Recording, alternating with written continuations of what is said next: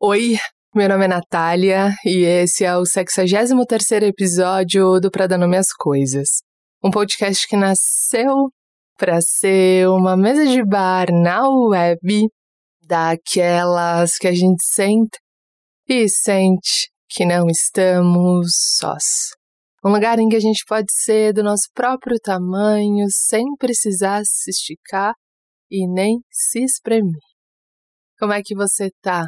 Como é que estão as coisas para você, como é que tá o seu mundo dentro desse mundo, como é que você tá.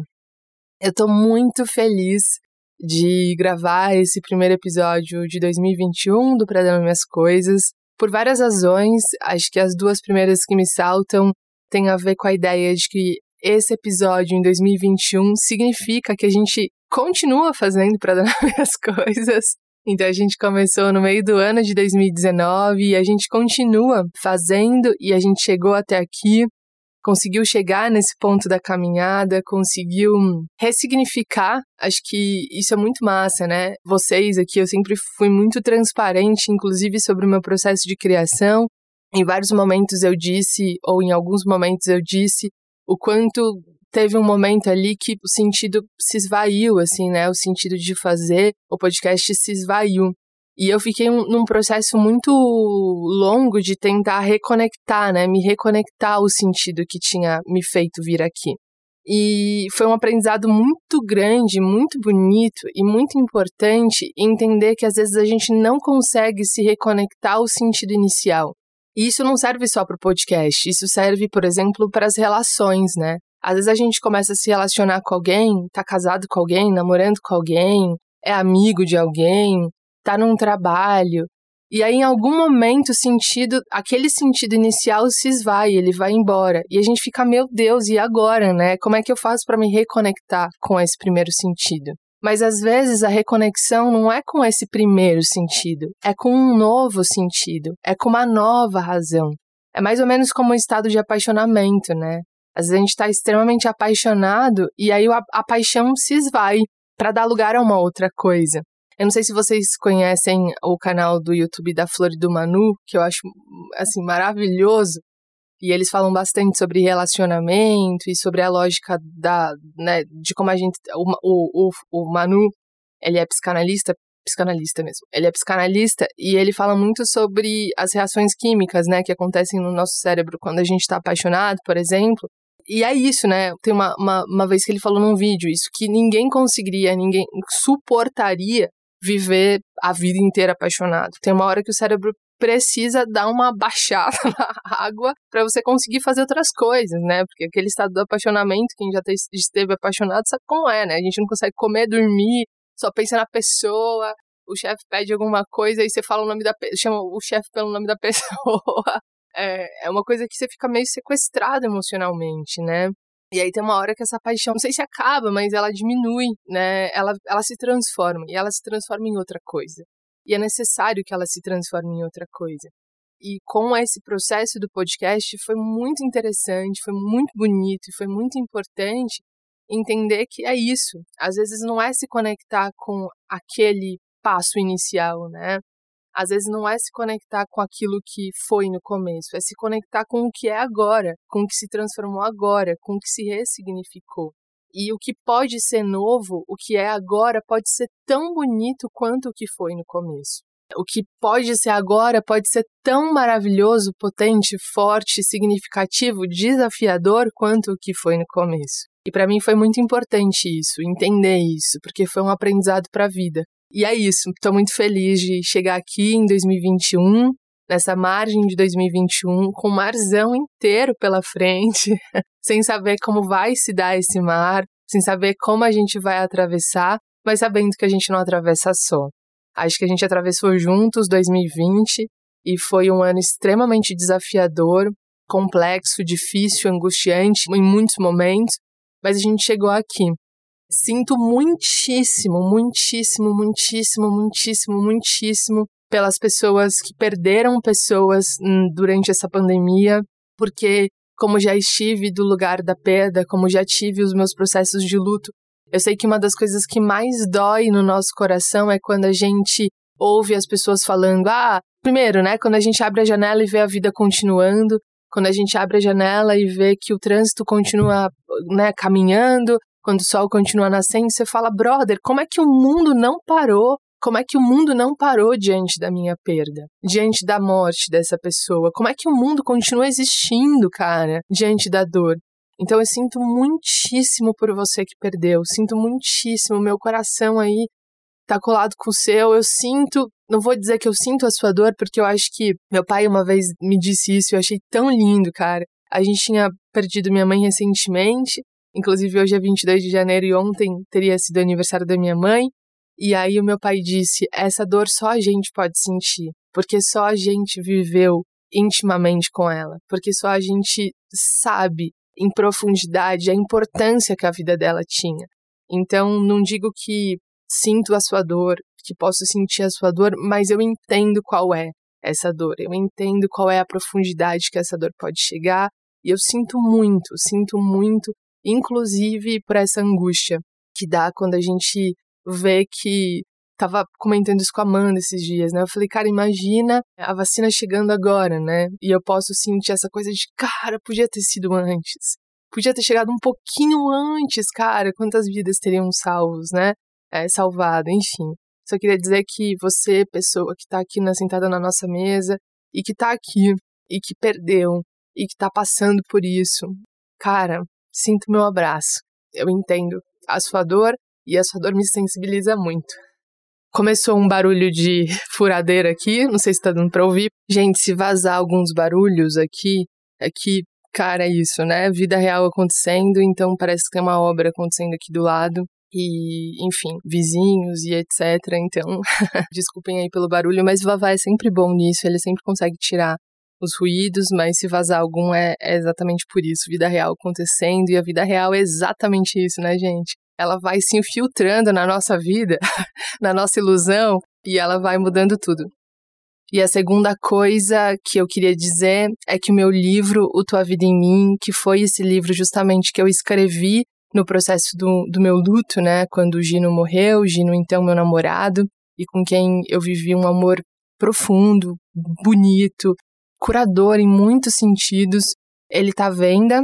A primeira tiragem ela esgotou e nessa semana, na semana passada, na verdade, é que tô gravando no, na semana anterior à entrada do podcast, a gente fez uma nova tiragem, eu fiz uma nova tiragem. Se você quiser o livro, a todas as pessoas que compraram, né, e que acabaram esgotando essa primeira tiragem, essa tiragem nova, muito obrigada. Espero que tua vida em mim abrace você e que te conte que o amor é uma casa grande onde a gente cabe por inteiro. É, se você quiser o livro, tem uma, um card na nossa, no nosso Instagram, o, o Para Dar Nome às Coisas, né? O arroba Para Dar Nome às Coisas. E aí tem todas as informações lá. Mas também antecipo aqui, é só mandar um e-mail para livrotuavida.gmail.com. No assunto é só colocar oi, quero o livro, que daí eu já passo todas as informações, mas também já antecipo aqui, o livro tá a 40 reais, já incluso o frete dos correios, ele segue com uma dedicatória em seu nome ou no nome de quem você quiser presentear e uma carta no envelope colorido. É, ele segue para todo o Brasil e é esse valor para todo o Brasil, certo? livrotuavida@gmail.com. E a terceira coisa que eu queria falar, abertura gigante, né, com muitas novidades, a gente ficou muito tempo sem se ver, então assim tem que é, é, tem que atualizar. É, foi uma notícia muito feliz no finalzinho é, do ano passado a Lua Barros. Você conhece a Lua Barros? Ela é, gente. Eu fiquei chocada, porque assim, eu já conhecia ela como nas colunas da revista Vida Simples, uma revista que eu sou apaixonada. Já tinha lido ela muitas vezes, mas quando ela entrou em contato, eu não associei o nome à pessoa. E a Lua, ela é fundadora da Amparo, é uma empresa que oferece vários cursos, workshops, e aí você entra em redeamparo.com.br e assim, só tem mulher incrível, assim, só tem mulher incrível. E tem um homem incrível também, que é o Peu, que é casado com a Lua, também é fundadora, fundador, na verdade, da Amparo. E assim, você vai olhando assim o conteúdo da empresa, o que eles oferecem, dá para ver que a programação toda, né, de workshops, cursos, retiros, tudo é costurado pela linha da sensibilidade, assim, é impressionante, é bonito demais a curadoria de profissionais que trabalham com eles. E a Lua Barros me escreveu no ano passado, no finzinho do ano passado, para me fazer um convite. Eles criaram a AMP, que é um braço da Amparo, né, da, da rede Amparo, para apoiar podcasters, na verdade, para produzir podcasts e para amparar, para apoiar podcasts financeiramente. E olha que ideia foda, revolucionária e bonita. A, a AMP, ela nasceu para apoiar o Dilemas, que é um podcast produzido e feito pelo, pela Lua Barros e pelo Peu. E é um podcast muito massa, porque traz dilemas, dilemas nossos da vida, do nosso vizinho, que a gente acha que é só do nosso vizinho, mas é nosso também. E aí eles batem um papo, então você pode mandar o seu dilema para eles num e-mail que eles citam lá no podcast, e aí você manda e eles debatem ali, muito próximo ao que a gente propõe aqui, uma mesa de bar. E tem o Vozes de Amparo, que, gente, é uma coisa absurda. Quando eu ouvi o Vozes de Amparo, eu saí assim, indicando para todas as pessoas. Sabe aquela coisa assim, você tem um minutinho para ouvir a palavra das, Vozes de Amparo? Que são narrativas de mulheres, cada episódio é uma mulher diferente, contando um pouco uma parte da sua vida, assim. Se eu fosse indicar um para você, eu indicaria o da Joana Lira, que é o, o, o, o novo dessa nova temporada, assim, que eu vi assim em looping três vezes seguidas, e quando eu tinha terminado de ouvir, a D, para quem eu tinha mandado o episódio, ela falou assim: Nath, eu tô ouvindo assim, absurdamente. E eu falei, cara, é esse efeito que causa mesmo. Então convido você a ouvir tanto Vozes de Amparo quanto Dilemas. Também estão no Spotify. Acredito que nos outros agregadores também. E a novidade é que a Lua Barros criou, né? A Lua Barros e o Peu criaram essa, essa AMP para apoiar os podcasters. Então agora o Pra Dar Nome As Coisas entra na rede do AMP, que vai convidar um, um podcast para entrar nessa mesma rede a cada trimestre. Então a cada trimestre entra um novo podcast do, ao longo de 2021. E aí eles vão repartir o pão. Olha que lindo, gente. Olha que ideia bonita, assim. A, a AMP tem uma rede de apoio, ou seja, os ouvintes do Vozes de Amparo e do Dilemas podem colaborar financeiramente com os podcasts, com o Dilemas e com Vozes de Amparo. E aí a Lua Barros e o Peu decidiram que eles não queriam ficar com esse bolo sozinhos, que eles queriam convidar outras pessoas a participarem dessa festa. E aí eles convidaram para dar nome às coisas a participar dessa partilha, né? A, a, fazer parte dessa, desse apoio, né? Então, todas as pessoas que decidirem apoiar Vozes de Amparo e o, e o Dilemas vão apoiar também o Pra às Coisas. E aqui, tô aqui para fazer esse convite também para você, ouvinte do Pra às Coisas, para você que senta com a gente, para você que vê importância, sentido, potência no Pra às Coisas, você que já sentou com a gente, já. Enfim, se você achar que faz sentido é, nos apoiar financeiramente. É, esse dinheiro vai ser distribuído para a equipe, né? Para Amanda, para o Vavá, para mim também. Vai pagar nossa cervejinha do fim de semana e vai ajudar a gente também a melhorar os nossos recursos aqui no Pra Dar Minhas Coisas. Se você achar que faz sentido apoiar a gente financeiramente, esse é um bom jeito de apoiar, porque seu apoio não vai ficar só para gente, ele vai ser distribuído com a rede de amparo que foi feita para apoiar esses podcasts podcasts independentes e eu achei isso muito lindo, né? Porque é uma ajuda que você dá para um podcast, mas que acaba ajudando todos os outros. Tá difícil falar podcasts hoje.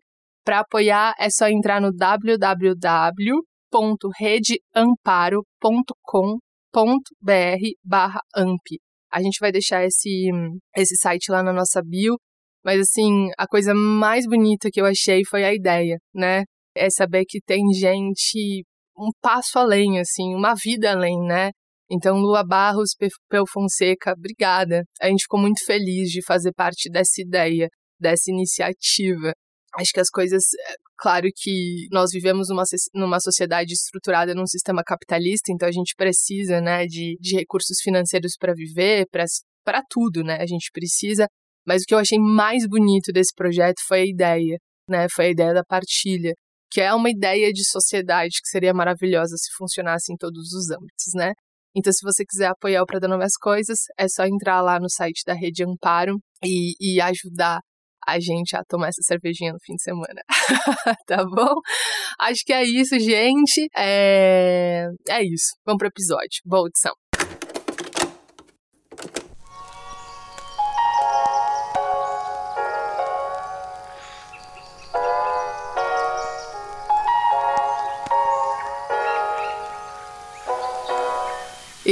Eu tomei muito sol há uns dias, uns dias atrás. Na verdade, eu tomei muito sol sem saber que eu tava tomando muito sol. Não parecia tão forte, sabe? Nem tão intenso. Eu só fui notar quando eu me vi no espelho e vi que a pele dos meus ombros, do meu peito e da minha barriga, bem onde fica o estômago, estavam muito queimadas. O resto do corpo também queimou, mas queimou de um jeito diferente, por igual. Nos ombros, no peito e no estômago queimou muito mais. Ardeu bastante essa queimadura. Depois começou a descascar e eu odeio descascar. Você também? Eu tenho aflição a coisas na minha pele. Isso eu nunca descobri o porquê. Mas eu comecei a descascar. E só hoje eu me dei conta da metáfora que é trocar de pele. E pensando nisso, eu fiz uma viagem ampla e profunda. Eu queria compartilhar aqui. O interessante é que eu não estou descascando qualquer pele. Eu estou descascando justamente no ombro, onde a gente segura, no peito, onde a gente sente, e no estômago, onde a gente digere. Eu estava meio desconectada desses sinais, esses que a gente só percebe quando olha com atenção, esses que a gente só sente quando a gente sente com atenção. Mas o começo do ano, aliás, no fim do ano passado, eu consegui cavar alguns espaços de silêncio e comecei a ouvir, a me ouvir.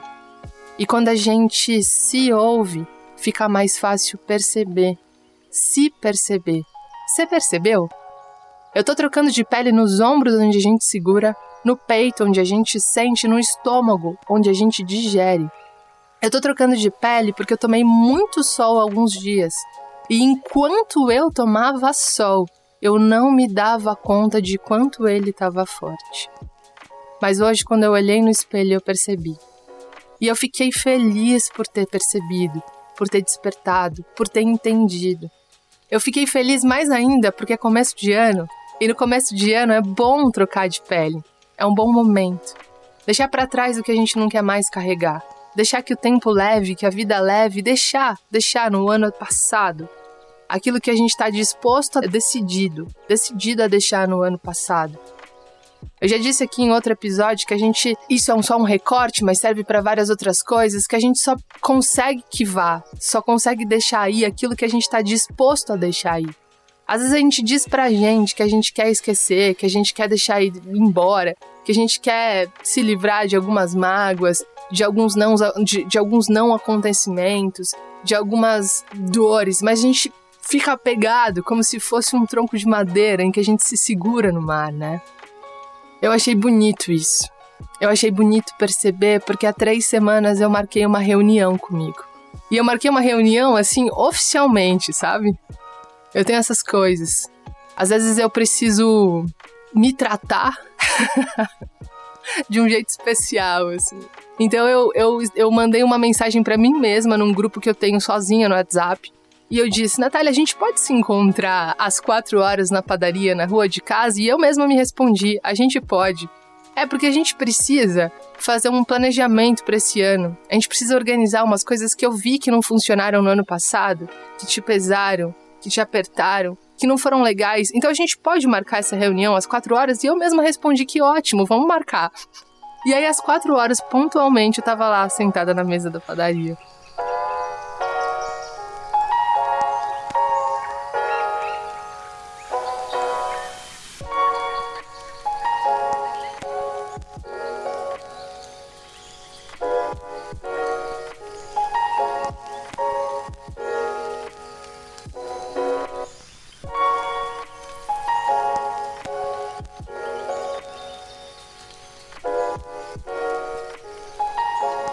Calcei meu chinelo, peguei meu caderno no fundo do armário e sentei lá na mesa da padaria, pontualmente às 16 horas.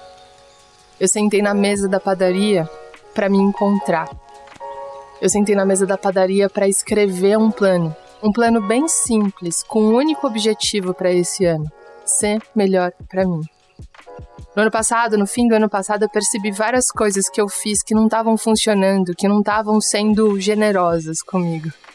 E eu decidi reorganizar isso. Decidi reorganizar isso para que eu seja melhor para mim, porque eu sei que sendo melhor para mim, automaticamente eu vou ser melhor para os outros, melhor para o mundo. Eu fiquei um tempão na mesa da padaria, sabe? O tempo suficiente para o céu mudar de cor, para o sol ir embora e para uma chuva bastante grossa começar a cair. Quando eu levantei da mesa, eu levantei satisfeita e achando que o plano estava pronto. Mas não demorou três dias para eu concluir que tinha muito mais coisa para pôr. E foi a primeira vez em muito tempo que meu controle, que meu lado controlador não apitou nada. Ele não ficou desesperado porque eu ia ter que acrescentar uma coisa numa coisa que eu já julgava fechada, pronta, acabada. Meu controle nem apitou. Ao contrário disso, eu me dei conta de que meu plano não podia ser fechado porque eu não sou fechado porque a vida não é fechada, porque os caminhos não são acabados, porque as travessias não estão prontas, porque você não tá, porque eu não tô. E eu fiquei feliz de ter percebido isso de novo, satisfeita. Então hoje, quando eu acordei e vi minha pele dando lugar a outra, eu entendi tudo. Eu também estava me fazendo, eu também estava me trocando. Eu também já tinha me trocado e me refeito e renascido e, e morrido para renascer muitas outras vezes antes. Era só uma nova versão minha se apresentando. Era só aquilo que não cabia mais indo embora.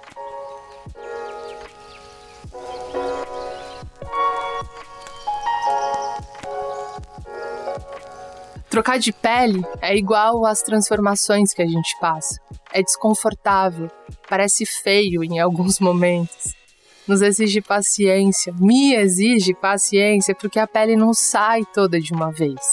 A gente fica no meio ali, no meio do processo, no meio da travessia, no meio do caminho um bom tempo.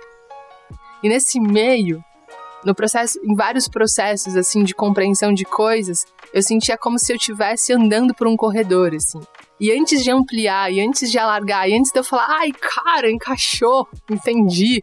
Agora sim, agora é, é bola para frente a gente fica numa parte do corredor que é muito estreita. E dá uma vontade de desistir. Você fala, ai, brother, não, prefiro ficar no outro lado. No outro lado que era pior, no outro lado que era menor, no outro lado que era mais.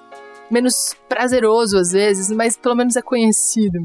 Quando a gente tá nesse corredor, nesse corredor estreito, antes de alargar muito, dá uma vontade de desistir. Mas a gente não desiste porque a gente já sabe que crescer é bom, que mudar é bom, que evoluir é bom, que se transformar é bom que é duro no meio, que a gente fica bastante tempo ali no meio da travessia, mas é bom. A gente fica no meio da travessia um bom tempo, até que aquilo que a gente não é mais consiga se desprender de uma vez. Até que aquelas ideias que aprisionam, que dificultam, que nos cercam, consigam se dissipar de uma vez. E a gente vai dissipando isso um pouquinho a cada vez, como se fosse uma caminhada mesmo, uma caminhada nesse corredor estreito, um passo depois do outro, confiante que uma hora o corredor se abre.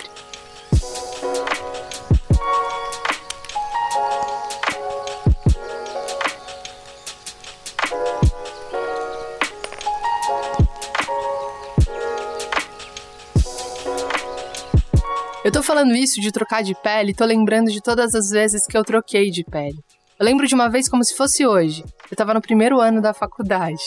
Eu tinha a sensação que eu só tinha mudado de uma sala menor para uma sala maior, mas parece que a faculdade foi mesmo um portal, uma passagem, uma nova proposta de crescimento. Eu saía tarde da faculdade, tipo umas 10 e meia, e eu estava sentada no primeiro banco do ônibus nesse dia. Eu sabia que era preferencial, mas eu estava com uma fraqueza no corpo, sabe? Uma sensação de extrema vulnerabilidade. Eu tinha acabado de dizer um não para alguém eu tinha dito um não para alguém para dizer um sim para mim. Eu não lembro hoje para quem que foi, eu não lembro pro que que foi, eu não lembro a situação, eu só me lembro, eu lembro nitidamente de eu sentada no banco preferencial do ônibus, logo na entrada, assim, com uma fraqueza dentro do corpo, com uma sensação de vulnerabilidade extrema. Eu lembro da sensação, eu lembro da imagem daquele momento. Eu lembro da imagem que se formou na minha cabeça naquele momento e era a imagem de alguém puxando a minha pele das costas puxando, como se estivesse puxando assim embaixo da nuca e tirando, me colocando e me deixando em carne viva. Eu lembro da sensação de me sentir nua, de me sentir crua, de me sentir extremamente exposta. Eu lembro que eu senti que naquele momento alguém tinha arrancado a minha pele das costas como se tivesse arrancado uma capa, uma capa de super-herói que eu mesma tinha me colocado.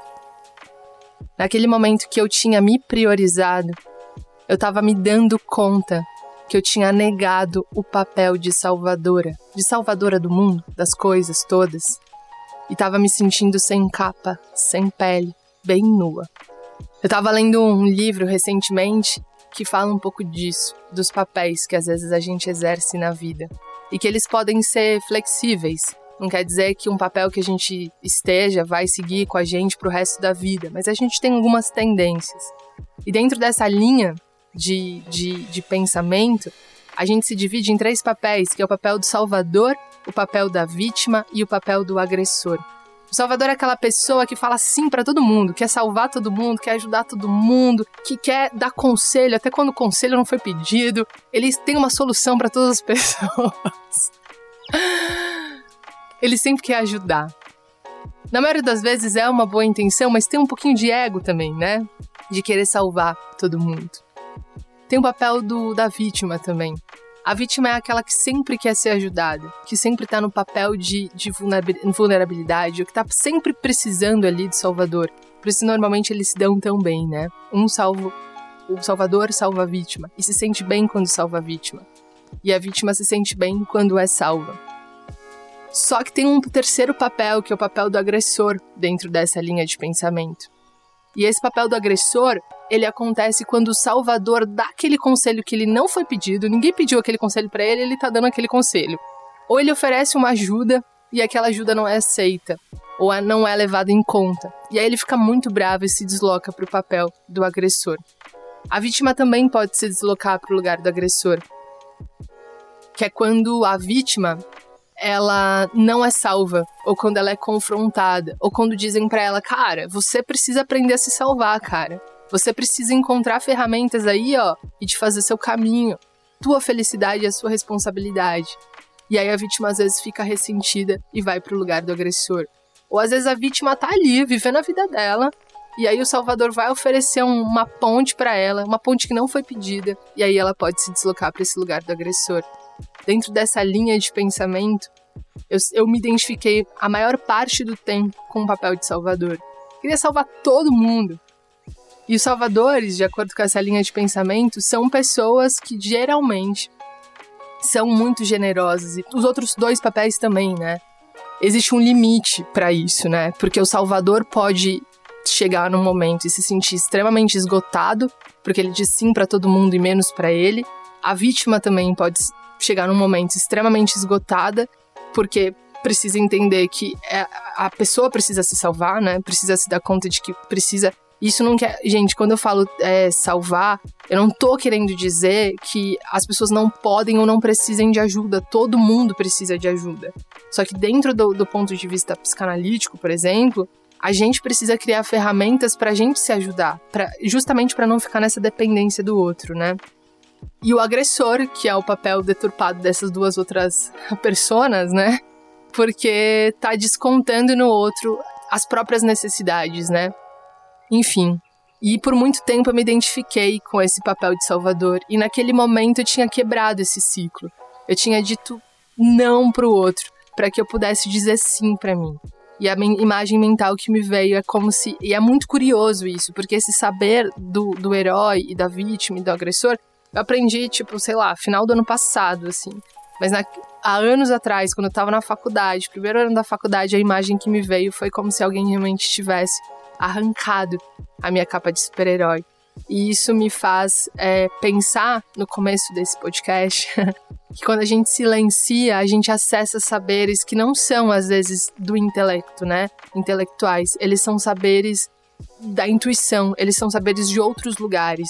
A gente às vezes tem alguns saberes, né, que não precisam ser necessariamente dos livros, da sala de terapia tanto que tem, é isso, já falei várias vezes, que às vezes meu pai me diz coisas e ele nunca esteve numa sala de terapia. E ele me diz coisas e eu falo, caraca, cara, entendi tudo agora, pai. Obrigado, entendi tudo. E são coisas que trazem profundas transformações em mim, né? Então acho que a gente também tem saberes. E às vezes talvez a terapia, os livros, o workshop, sei lá, a, as ferramentas que a gente procura são para nos ajudar a se escutar, né? Para a gente se entender, para a gente se ouvir e para a gente reencontrar esse caminho que a gente perdeu dentro de si mesmo. Mas voltando ao que eu estava falando, pela primeira vez eu estava negando o papel de salvadora e eu estava ali me sentindo sem capa, sem pele, bem nua. O processo que seguiu depois disso foi desconfortável, foi feio em alguns momentos, me exigiu paciência e ainda me exige porque eu tendo a querer ocupar esse papel.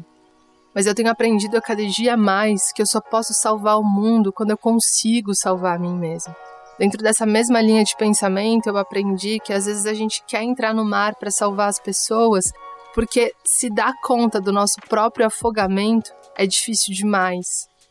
Do mesmo modo, eu só posso ter amor pelo mundo se antes eu puder oferecer o mesmo a mim mesmo.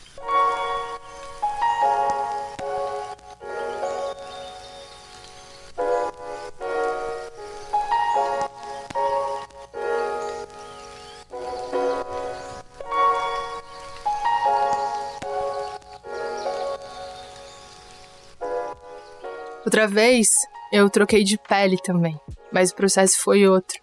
Eu tava me cobrindo com uma pele que não era minha, sabe? Tipo uma roupa que a gente coloca para fingir que a gente é outra pessoa. A gente faz isso por várias razões, eu acho. Mas naquela época eu tava fazendo porque eu tava achando que a minha vida, do jeito que ela era, não era suficiente. Não era cool o suficiente. Não era descolado o suficiente. Não era interessante o suficiente. E aí eu ficava tentando performar um outro papel, uma outra vida que fosse um pouco mais interessante. Eu lembro que nessa época eu tava começando a correr. Eu realmente estava me encontrando na corrida, mas era um processo muito inicial, assim. E eu não sei quantas pessoas correm aqui nessa mesa, sei que tem alguns ouvintes que correm, mas a corrida para mim, ela é em temporadas, assim, né? Então, tem épocas que sei lá, eu e a D, a gente tava correndo pra caramba e fazendo provas e tudo mais, e aí tem outro tempo que você tem que recomeçar de novo, começar de novo do começo, bem do começo mesmo, né? É, não é uma linha muito linear. Mas o que eu quero dizer é que eu tava começando a correr, e nessa época eu tinha fui convidada para um show. E sabe aquela hora que os artistas sabem, saem do, do, do palco, assim, e, e, começa aquelas músicas aleatórias, uma aleatória atrás da outra, pra fazer as pessoas indo embora, assim. E aí a gente meio que se reuniu, assim, num, numa rodinha, formou uma rodinha. E aí começou um papo, tal. Alguém ofereceu uma cerveja pra outra pessoa e a outra pessoa falou assim: Cara, obrigada, eu não tô bebendo. Porque amanhã eu vou correr. Amanhã eu preciso correr. Aí outra pessoa da roda falou assim: Ah, é? Você corre? Você não sabe quem corre também. Aí eu já enchi, eu já enchi o peito, né? Já, infle, já, já fiz aquela postura assim de. Pode falar de mim, né? E a pessoa falou assim: a Nath, a Nath corre. E aí essa pessoa, que era corredora de verdade, perguntou: Ah, é? Quantos quilômetros você corre? E eu disse cinco. Eu só não especifiquei que era um quilômetro para cada dia da semana, né? E eu comecei a, a. Naquele momento eu percebi que eu tava performando papéis demais, performando porque eu tava achando que minha vida não tava cool o bastante, interessante o bastante, descolado o bastante. E aí teve um dia que eu caí na real, teve um dia que eu me dei conta que aquela pele da performance estava me afastando demais da minha própria pele, da minha própria vida. E aí a minha vida estava, de fato, ficando sem graça. Daí eu peguei aquele mesmo caderno que eu usei há algumas semanas, há alguns dias, e escrevi duas colunas. Na primeira coluna eu dei o nome de O que eu sou de verdade, e eu preenchi essa coluna. E para a segunda coluna eu dei o nome de O que eu digo ser e preenchi essa coluna.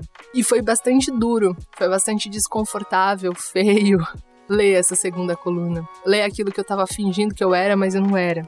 Mas apesar do desconforto, me trouxe um alívio quase imediato, porque eu tinha sacado finalmente que eu não precisava me enfiar em outra pele. A minha pele já bastava. E mesmo bastando, eu ia entender mais tarde que eu não precisava ter a mesma pele sempre, que eu não precisava ser do mesmo jeito sempre. No tempo certo, no tempo adequado, no tempo ideal, ideal como se ideal existisse, né? No tempo oportuno, eu mudaria de pele. Ou a pele, ou, ou a vida me, me, me convidaria a mudar de pele, ou eu mesma decidiria mudar de pele. E essa mudança acontece às vezes internamente e às vezes externamente. Mas é preciso confiança, e isso eu tenho aprendido para entender que aquela pele nova que vem é a pele suficiente para a gente seguir em frente.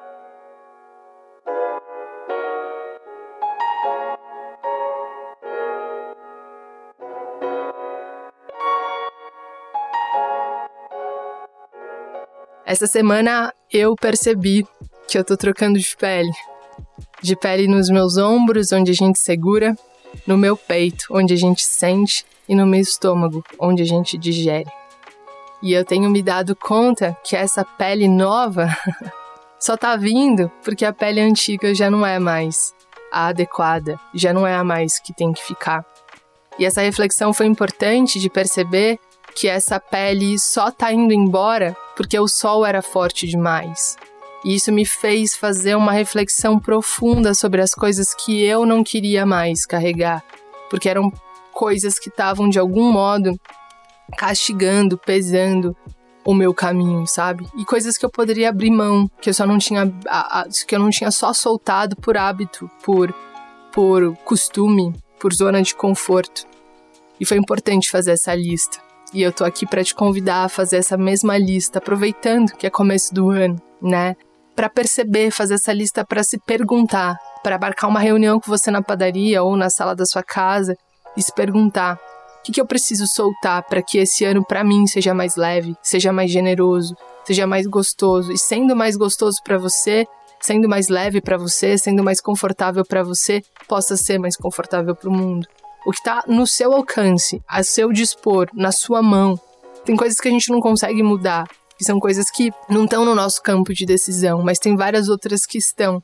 E que às vezes a gente só não muda por hábito, por costume, né? Por, sei lá, por vício, não sei. é, eu achei que valia a pena compartilhar isso aqui, porque eu tenho aprendido com meu próprio corpo a questionar as minhas armaduras, a deixar que a minha pele, essa que eu já acostumei a olhar, que eu já acostumei a sentir, a ir embora, a permitir que as minhas versões passadas, aquelas com quem às vezes eu travo algumas brigas, possam ir. Eu tô aprendendo com o meu próprio corpo a agradecer o que foi, a agradecer o que foi vivido, com tudo que foi vivido, de ruim, de bom, de difícil, de admirável, de não admirável, e deixar ir.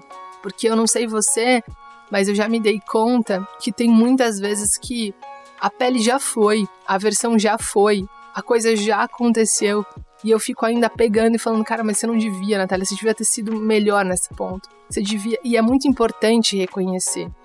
É muito importante reconhecer, mas a gente só melhora quando a gente deixa aí. Senão a gente fica preso no mesmo lugar, no mesmo lugar do acontecimento, né? Do acontecimento não legal. É preciso deixar aí. É preciso deixar a pele. É preciso deixar as nossas versões irem. É preciso deixar os nossos erros irem.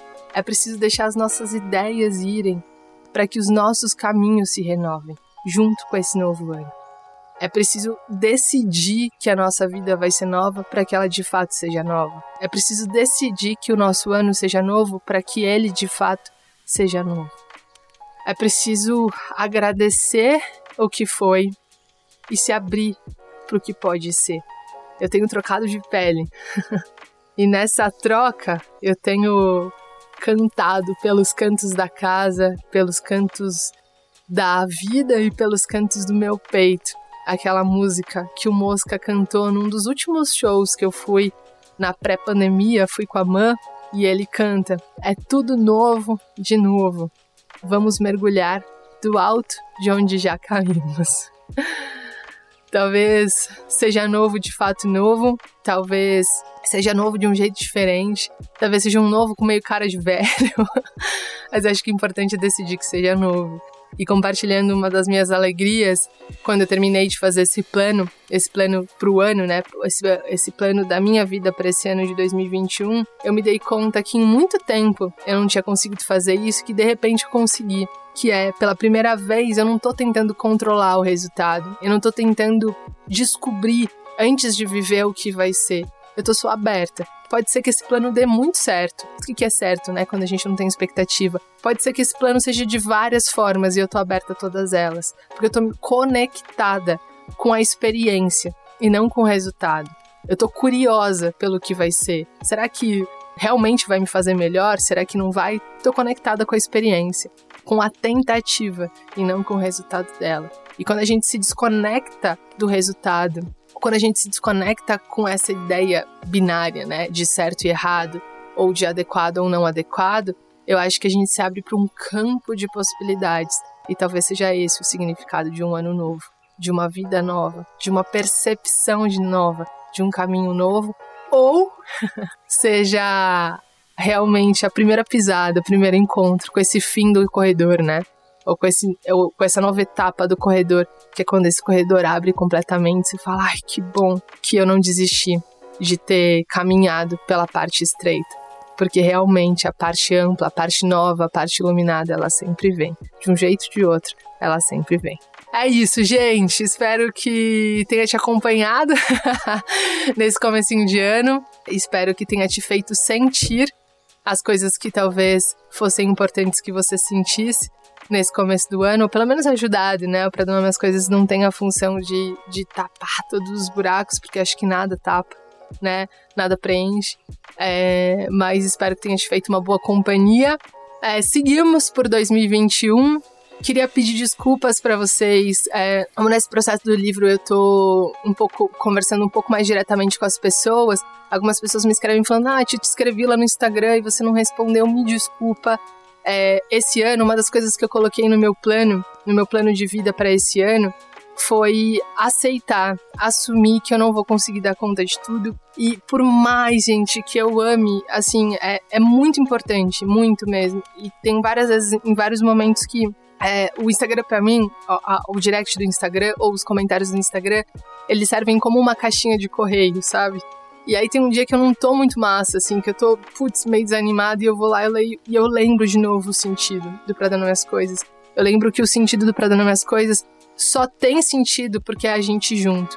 Mas eu não consigo responder todas as mensagens e eu precisei aceitar isso para que minha vida ficasse um pouco mais leve. Porque eu me cobrava muito, eu falava, cara, eu não tô respondendo as pessoas. Eu, por muitas vezes, leio as mensagens, mas eu não consigo responder porque são muitas e as mensagens são muito especiais para eu responder apressadamente. E às vezes o tempo que eu tenho disponível é um tempo apressado e eu não quero responder vocês apressadamente. Eu só queria que vocês soubessem que eu leio as mensagens, que ela faz muito sentido para mim. Quando vocês direcionam as mensagens pro Vavá e pra Amanda, eu também repasso a eles que igualmente agradecidos respondem. E eu só queria saber que, que vocês soubessem que eu acredito muito naquela coisa da energia, sabe? Quando você. Eu já fiz isso várias vezes, assim, em vários momentos que por alguma razão eu não podia encontrar uma pessoa. Mas, poxa, desejava tantas coisas boas para ela, eu fechava o olho, agradecia, mandava boas energias e de algum modo sabia que aquelas energias chegavam naquela outra pessoa. Já tive experiências também de uma amiga falar: Nossa, Nath, esses dias eu pensei em você e eu fiz uma prece por você. Eu falei, cara, que impressionante, porque naquele momento eu senti uma paz dentro do meu peito. Então, só queria dizer que, mesmo que não respondidas é, objetivamente as mensagens, elas de algum modo estão sendo retribuídas e de algum modo elas chegam até mim. Então eu agradeço muito por todas as mensagens, todas chegam no meu coração, todas me motivam, todas me estruturam. Eu só realmente não consigo responder todas por um ponto objetivo, que é às vezes eu não, não, não tenho o tempo necessário e o tempo que hum, é preciso para responder essas mensagens com todo carinho, respeito, interesse e presença. Tá bom? Gente, muito obrigada. Se você não segue a nossa página no Instagram, é só colar lá, arroba para dar nome às coisas.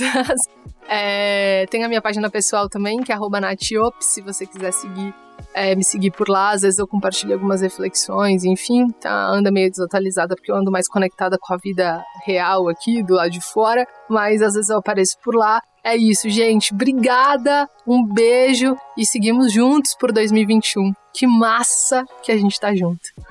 Até mais.